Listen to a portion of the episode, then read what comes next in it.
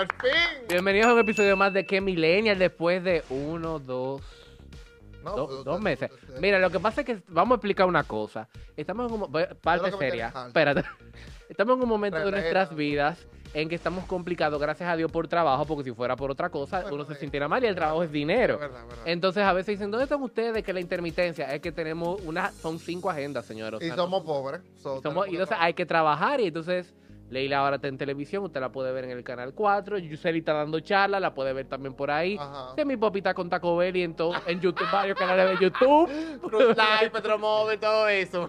Elvis empezó un nuevo trabajo y el mío a veces me permite ser flexible, a veces no. Entonces estamos un poquito complicados, pero vamos a hacer lo posible, que por lo menos hoy somos nosotros tres, para que ustedes vean que vamos a seguir tirando para adelante, aunque falte quien falte. Las chicas no se preocupen, la voy a representar en este episodio. Iba a decir Recuerden que... que- soy una persona híbrida, me sé mezclar con todo tipo de público, claro que sí. Nosotros nunca habíamos estado solos en un episodio. No, no, Eh, Las mujeres no. habían grabado solas, pero nosotros nunca habíamos grabado solos. Ah, Hoy es un episodio de hombres. Bueno.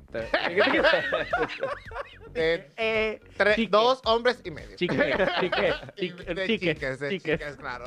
inclusivo. Señores, ¿qué, Pero, qué ustedes han, hecho en estos días, señores? Porque tenemos, como estamos desactualizados, no empecemos. Tú y yo te hicimos un pacto antes de empezar. ¿Qué tú has hecho en esta página? Bueno, ¿qué te digo? Pregúntale, pregúntale que Unas se semanas tranquilas, de Ah, verdad, de mucho ah. trabajo, de muchos Reflexión. proyectos, gracias a Dios. No hay no, todavía. reflexión eso en Semana Santa y en Navidad. Y la novia, no, esto es... No, todavía no. Es que él no tenía trabajo, ahora es que la va a conseguir. No, no, no estoy en eso. Ah, No te Ahora que dinero en eso ahora. Para que tú veas, Ahí- mira, te voy a decir algo. No, no, te voy a decir algo. Cuando yo, te- cuando yo empecé a trabajar, ahí se me desmontaron un par del ganado. Oye, ¿Es ¿por verdad? qué? ¿Y por No qué? sé, Oh, no sé. Ahora que tú vas a un hombre O sea, que ahora que yo- sacar, sí. Que tiene más eh, y dinerito. Exacto, exacto, es que son cueros sin visión. exacto. Pero eso está al verdad. revés. Ahora que Al deberían revés. más. Al revés, cuando yo no podía salir, cuando yo no tenía dinero, ahí estaban toditas. Son Ay, Es que le gustan así, la mujer, eso es un target, a la mujer target, le gusta, a la sí. mujer, los hombres rotos. Te lo Hay juro. mujeres así que le gustan, mira, me gusta rota así que no hagan nada. que no hagan para tener todo el tiempo para el tiempo. Claro, y mantener a su hombre y, llevar- le y llevarlo a comer helado. Entonces sacar a comer Ya, ya helado. ese 8 a 5 a ella no le cuadra porque es menos tiempo para ella, No, bye. Claro. ¿Y tú, Qué hiciste? Estar en mi casa. No. no. Tú no en mi tu casa. Tú no estás en tu casa. Usted estaba de viaje. ¿Para Estaba de dónde? viaje. Él ¿Y con sí, el César estaba de viaje. César, era de viaje. Claro, porque él tira vaina, para el medio. Tú viste que yo me fui de viaje y yo subí todo. Subí todo, subí con todo el mundo con que yo andaba. Ahí no un misterio. Hay uno por ahí. Que yo ni siquiera sé el país que él estaba. Oye, venía en la Ni calle. el coño, país del estado desgraciado. supe. Oye, y hay un grupito que es así. Sí, Las sí. bendecidas cuando viajan. ¿Cómo no? Sí. Cuando viajan con su templo, no ponen ni lo que Nada. Ni porque tú sabes, no Yo pueden tirar el templo para adelante. No Parece que está con un templo. No, yo pagué mi, yo pagué mi vaina yo. ¿Y con quién tú andabas?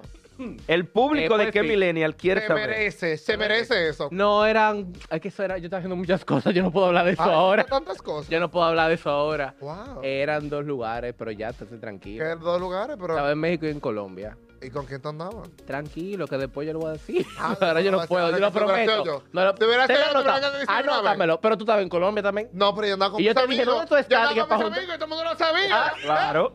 Yo no andaba en relajo. Y yo casi- no andaba en misterio. Y casi lo encontramos. Y estaban viendo que era mi tarjetazo que estaba dando. Que llegué seca. Llorándolo. Llorando. Seca, estoy llorando todavía. ¿Todavía lo está pagando? Ay, muy fuerte. No, todavía no lo podía pagar completo. Pero Colombia barato. More, fueron 12 días, 12 días bebiendo, comiendo, Claro. comprando. More, aunque sea, aunque sea barato, se gasta. Se gasta. Eso es así. Sí, se gasta. Pues sí, pero yo lo voy a decir otro día. Pero, vamos, ¿de qué vamos a hablar hoy? Cuen- Ah, verdad que tenemos un episodio. Hoy tenemos un episodio. Ah, pero hablando- Yuseli se metió en amor y nadie ha hablado de eso. Ah, viste, Pero viste. ya Este pájaro la quiero yo ver aquí, cara a cara. Sí, sí. Mira, Señores, han pasado tantas cosas en estos meses, pero hoy en el episodio vamos a hablar sobre las malas influencias. Ay, qué fuerte. Sí, Eso realmente existe. He visto muchas personas que no existe mala influencia, sino que porque se criaron en un barrio o vieron gente fumando y de verdad que nunca doblaron. Pero otras personas sí dicen que la influencia, que las amistades, que la juntilla, eso influye en las decisiones que tú puedan tomar. ¿Qué ustedes opinan de eso? Las malas influencias siempre han existido y está del colegio. Eh, te influyen de que el, el malo, lo malo coro del curso, que todo lo que te quieren involucrar en los desórdenes que están haciendo. Pero al final de cuentas yo creo que tú terminas uniéndote a lo que con lo que tú simpatizas. Si tú de verdad estás de acuerdo con lo que la gente hace, tú le caes atrás. Porque la- eso de que me influenciaron, no, espérate, porque tú no eres un robot ni un muñeco. Tú te influenciaste porque te gustaba el relajo de lo que estaban haciendo. Y eso te impactó, tuvo un efecto, tú le diste para allá. Y si te trajo consecuencias, que por eso que le llaman mala influencia, entonces juega en contra tuya. Pero fue una- ellos no te pusieron una pistola para que tú te dejaras mal influenciar. Entonces al final yo creo que es una decisión. ¿Tú sabes qué es lo que cambia? Los- la edad y la experiencia. Si tú eres muy muchacho y tú no tienes experiencia, tú te dejarás atrás de cualquier Sí, por cosa por moda. Y si ya tú estás un poquito más adulto, tú dices, eso me puede traer un problema mañana. Esa es la única diferencia que yo le veo. Mira, yo entiendo que la influencia, las malas influencias pueden influir dependiendo de quién sea la persona. Yo entiendo que cada quien nace con una personalidad, independientemente de la crianza que te den, porque claro, eso también influye. Totalmente. Sin embargo, ¿por qué?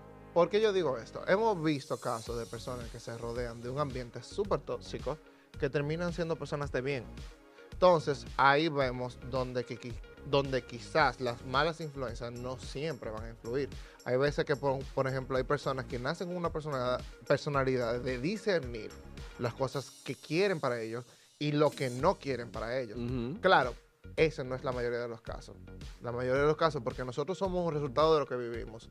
Y casi siempre se refleja, por ejemplo, eh, y no es por discriminar, pero es una realidad. O sea, por ejemplo, un niño que crezca en la 42, eh, en ese ambiente, como lo hemos visto, la probabilidad de que termine siendo un tigre son altas. Porque eso es lo que ve. No es, no es que, no es que no es que quizá el niño, o sea, por ejemplo, vaya a ser menos, tri- menos triste o no. O sea, él crece dentro de su realidad. Eso, eso es lo que él está viendo. Y eso es lo que él está aprendiendo. O sea, yo, yo aprendí, por ejemplo, yo quizá aprendí a no juntarme con muchachos que roben, porque nunca me junté con muchachos que roben. Pero quizás si, si ese niño que se junta con una persona que robe, con una persona que normalice robar, porque de poder ver gente que roba, roba. Eh, hemos visto mucha gente. Ahora, en esos lugares se normaliza eso. Se, se entiende de que, que, que eso es lo que hay que hacer para echar para adelante. Entonces, las malas influencias te influyen, pero dependiendo de quién sea la persona. Pero sí, eso, eso influye, def- definitivamente. Con eso que tú dices, yo entiendo que si tú tienes una buena base de educación en tu casa, donde sea que tú crezcas, tú vas a tener y te vas a ser una persona de bien.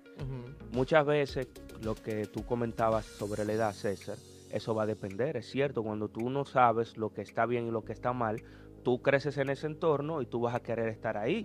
Porque ahí están tus vecinitos, ahí están tus amiguitos, eso es lo que tú crees que está bien, tú lo que quieres siempre estar en ese ambiente, pero ya cuando tú vas creciendo, eso conjunto, en conjunto con una buena base en la casa de tus padres, ya tú vas a saber lo que está bien y lo que está mal y lo que tú quieres para tu vida y lo que no. Eso me hace crecer, eso no me hace crecer. Entonces las malas influencias van a, van a tener un, un- van a, a estar en ti en determinado momento, pero hay otros en los que tú ya vas a saber de que eso que me está diciendo esa persona no va conmigo, yo no lo voy a hacer.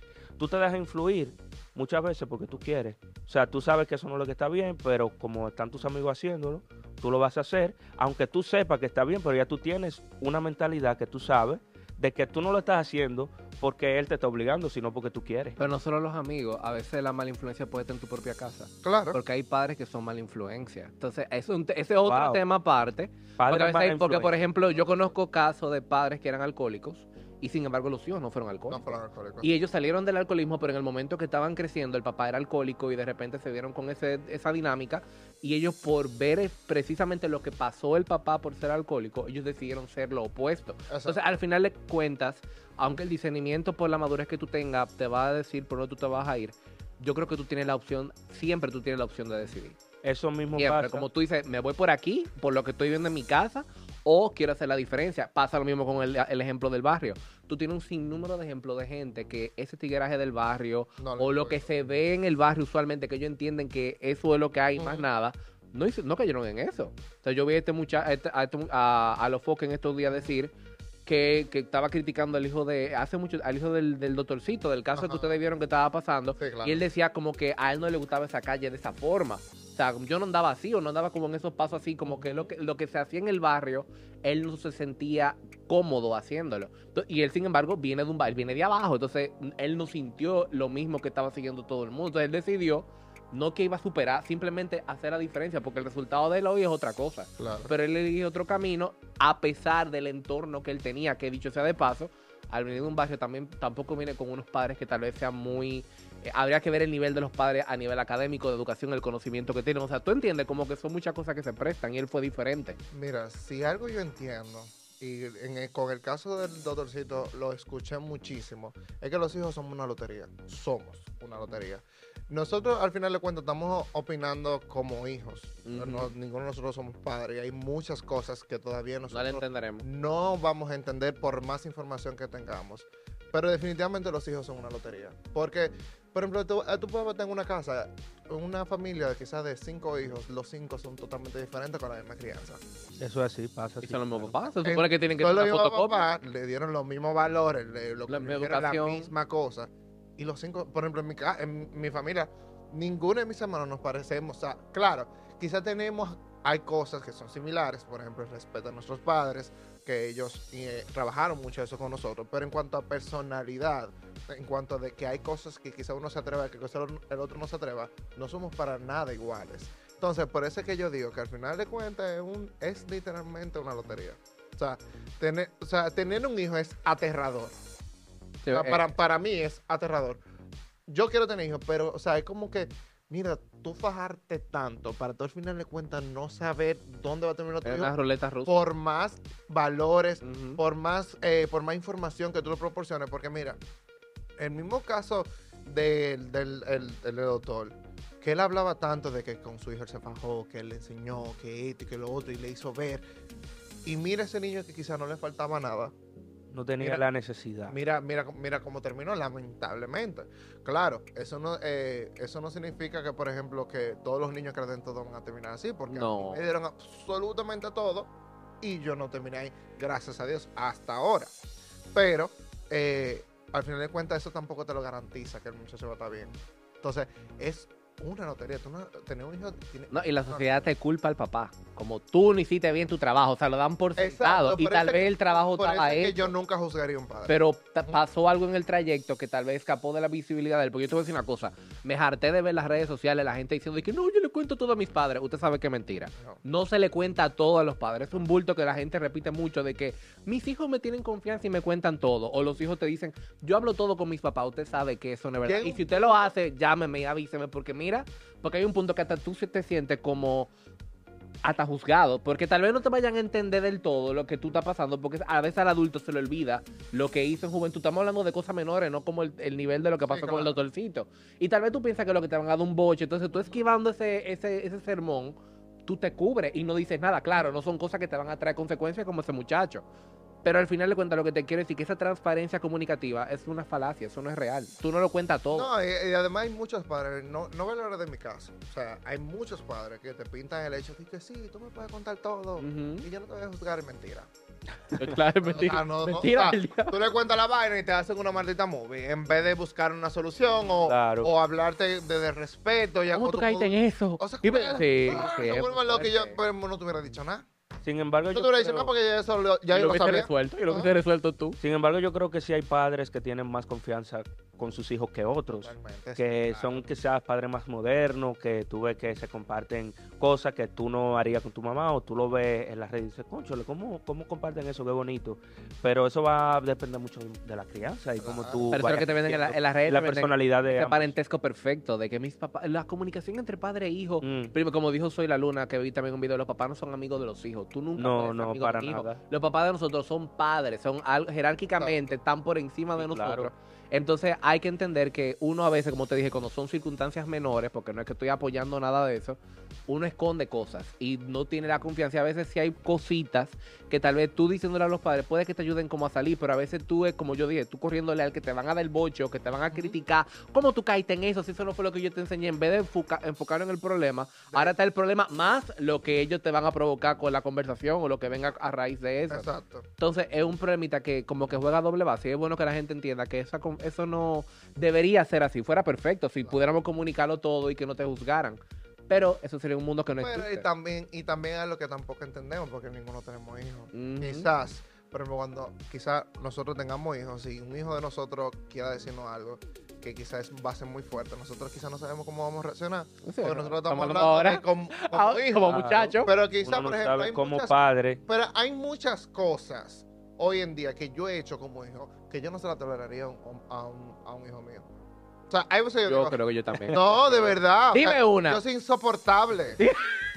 insoportable. O sea, yo, por ejemplo, mira, en mis 18, 20, a mí se me, meti- eh, se me metió una rebeldía. Pero una rebeldía y pedía como que no vi un mañana. Y yo, mira, necesito eso. No, eso no es problema mío. No hay dinero. No es problema mío. Yo, yo, yo trabajo. Yo no trabajo. Ese era yo de los 18. Que venga un hijo mío a hacerme lo coño. Pero yo le arranco la cabeza. Claro. Yo le arranco. Le mira mucho Claro. diablo. Tú te estás volviendo loco, eh. Yo era. Pero a uno tiene que llegar a ser padre para entender. Y eso, eso pasó semi popi por influencia que tú tenías. O eso fue algo Eh, por personal. ¿A ti usted- alguna, es una buena pregunta. ¿Alguna de ustedes han sido influenciados por un grupo? No, la mira, las cosas o las actitudes negativas que yo he podido tener ha sido resultado de mis padres, no de mis amigos. O sea, eh, y no y no directamente, no directamente. no es como- explícate, o sea, dame, un- dame un O sea, las cosas que yo entiendo que de mí no funcionan hoy en día ha sido, por ejemplo, por el divorcio de mi papá y mamá, Ujú. por cosas que, que viví durante ese proceso de, por ejemplo, ponte, a mí no me gusta mi cumpleaños. O sea, mi cumpleaños, todos mis amigos me- que, eh, que me conocen saben que para mi cumpleaños a mí me dio una depresión. Estábamos aquí cuando te di el año pasado que tú no querías que yo una te- vaina. El punto es que para ese tiempo, como en enero, yo fui a, a- tuve una sesión de. No, ¿qué, qué, qué dijo enero? Como a los, a los 10 días. Tuve una sesión con mi terapeuta y hablé eso de mi cumpleaños, que yo no entendía por qué fue. Y eso fue porque una vez a mi papá me dejó esperando por un cumpleaños. Y yo desde, desde ese tiempo prefiero no esperar de la gente para que no me duela. Y ahí, después de tantos años. Era como un mecanismo de defensa, entonces. exacto. Yo estaba haciendo un Una mecanismo, coraza que tú Mm. te... un mecanismo de defensa. Pues, claro, o sea, hoy en día mi papá, o sea, mi papá llega a mi cumpleaños y me celebra y todo esto, y mi amor, y esto y lo otro. O sea, no es que él lo está haciendo hoy en día, pero si no fue por un episodio que quizás yo ni siquiera entendí en ese momento. Y hay muchas cosas que quizás de mi pasado que, que vinieron por la relación con mis padres, que yo lo estoy pagando quizás con uno de ustedes, que ni siquiera tiene que ver con mi padre. Ujú. O sea, Actitudes que tú coges con la gente a, a- que con lo- la gente que es, eh, que es un resultado de un trauma que yo tuve chiquito. Entonces, eh, en cuanto a los amigos, no, en cuanto yo, yo siempre he sido una persona muy crítica. O sea, lo- los amigos eh, a mí no me influyen muy fácil. Yo, yo desde chiquito, mi y mamá, o sea, por ejemplo, por eso te dije que la personalidad de cada quien, la que trae como de, de su ser, influye mucho, porque mis hermanos siempre han sido personas que mi papá le dice salta, salta. Eh, mi mamá le dice eh, baila, baila. Yo fui el niño que le decían baila y yo preguntaba por qué. Yo siempre he sido de chiquito muy crítico, que me llevó muchos problemas también. O sea, porque hay veces que uno debe llevarse de la gente al, al instante. Yo no, yo preguntaba el mismo, ¿por qué no hacer eso? ¿Para qué? ¿Y para qué? Pero no era como por un tema de rebeldía, era como que yo siempre tenía la necesidad el- de saber el por, ¿Por qué de las cosas? Yo. Entonces, por eso, eh, yo no, o sea, a mí no me, a mí ninguna gente dice, "Ah, no, que ven, bébete esto, yo no me voy, ¿por qué? ¿Y para qué? ¿tú tuviste mala influencia? En mi caso, yo no soy una persona muy influenciable para lo que yo quiero. Porque si me hablan de algo que yo como que estoy muy dudoso y me dicen, no, pero a esto, a lo otro, yo lo hago. Pero es algo que yo quiero hacer. No porque me hayan mal influenciado y de que me saca totalmente de mi órbita o de, de mi, de mi mundo, ¿me entiendes? No es como algo que yo no quiera hacer y porque alguien me dijo que lo haga, lo voy a hacer. No, yo no soy así. Yo no soy tan, tan, tan influenciable así. Y realmente quizás he tenido, me he dejado llevar de mala influencia en determinado momento, pero no me considero una persona que soy fácil de influenciar. No, está bien. Yo lo hice, pero con cosas pendejas. Por ejemplo, cuando tú andabas en un compinche de gente, los compinches son malos, pero uno está madurando en Exacto, cierta eso etapa de la vida. Y por ejemplo, que tú salías, el del vehículo era tú, y por ejemplo, yo tenía, cuando estaba más jovencito, hora de llegar a mi casa. O sea, me decían, mira, tú puedes salir, pero las 2, 2 y media de la mañana tú tienes que estar aquí, no importa lo que esté pasando. Y muchas de las peleas que yo tuve en mi casa era por la influencia de como yo andaba con el grupo de amigos y porque el del vehículo era yo. Quédate cinco minutos más, que eso no importa. Pero esas son cosas que son parte de una disciplina que tú tienes que ir formando para la vida, para otras cosas en el futuro, pero como te dije, no necesariamente te van a meter en, en un problema. Entonces son influencias que son simples, pero cuando tú vas madurando y te dices, ven acá, pero porque yo tú vas cogiendo conciencia, el del vehículo soy yo, el de la gasolina soy yo, aunque te pongan la gasolina. El del vehículo soy yo, tú tienes que adaptarte a mí, pero eso se va formando.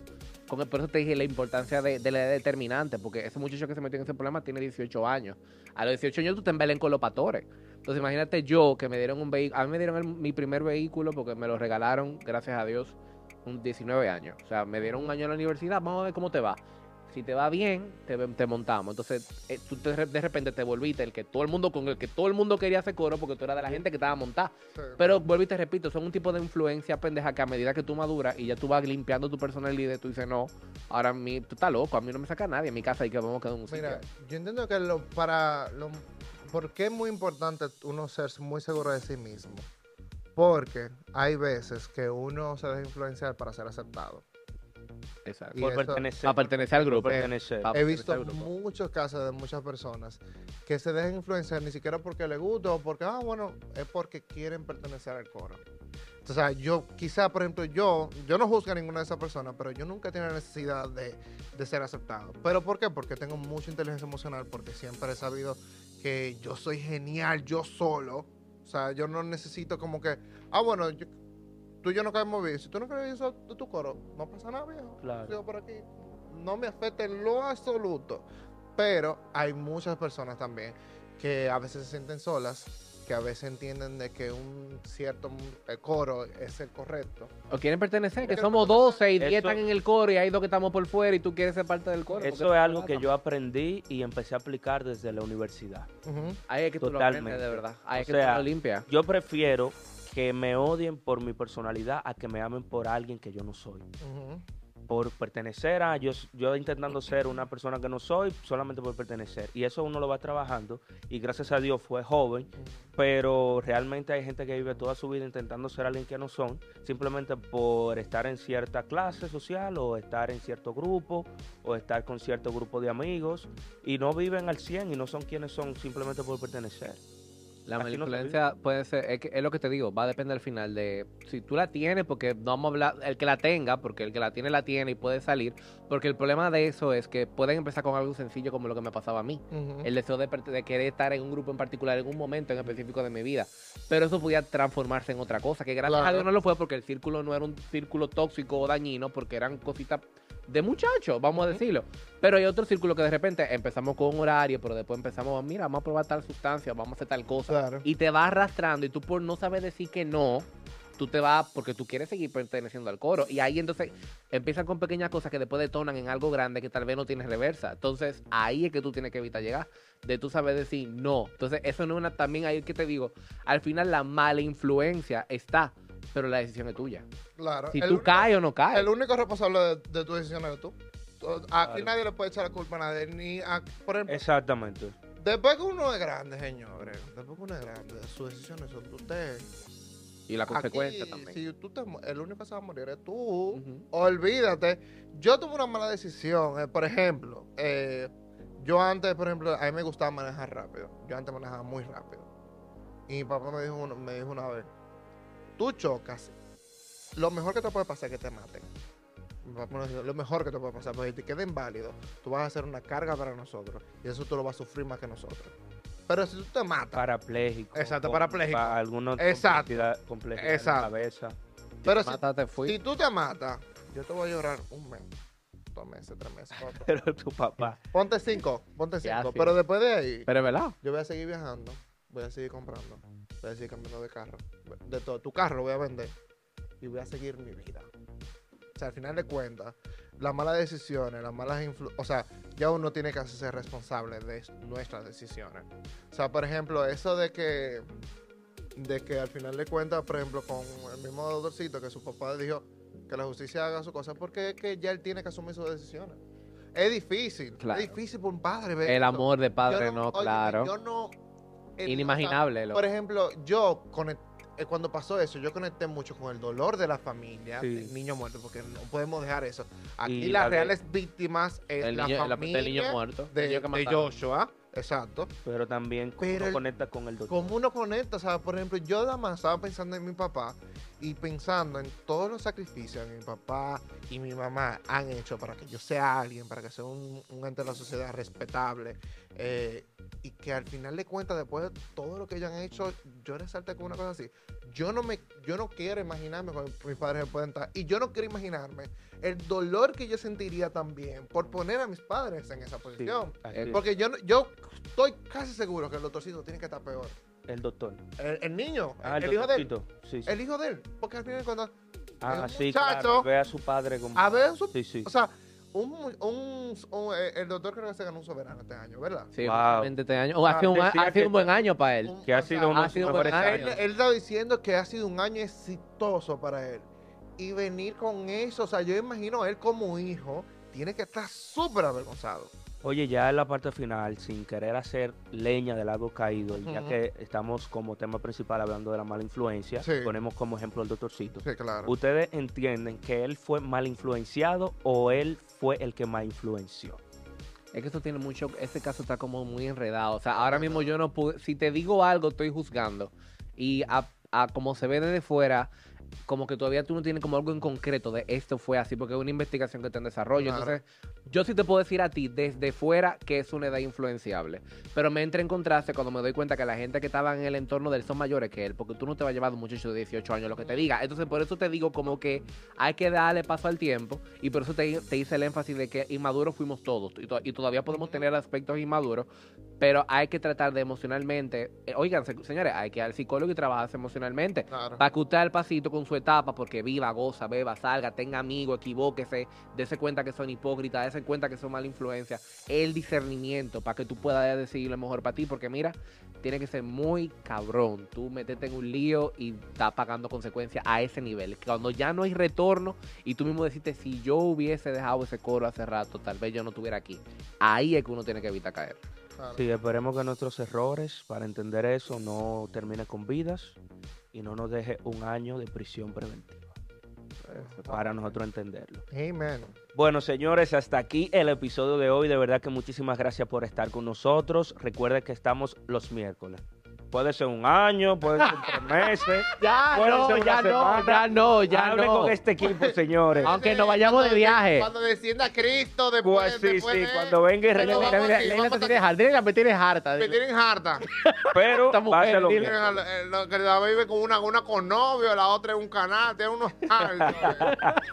Pero ya ustedes saben, señores. años, amiga. Arroba que millennial en todas las redes sociales. Yo fui Elvis Amparo, Semi Poppy y César. Así que ya ustedes saben, nos vemos un miércoles.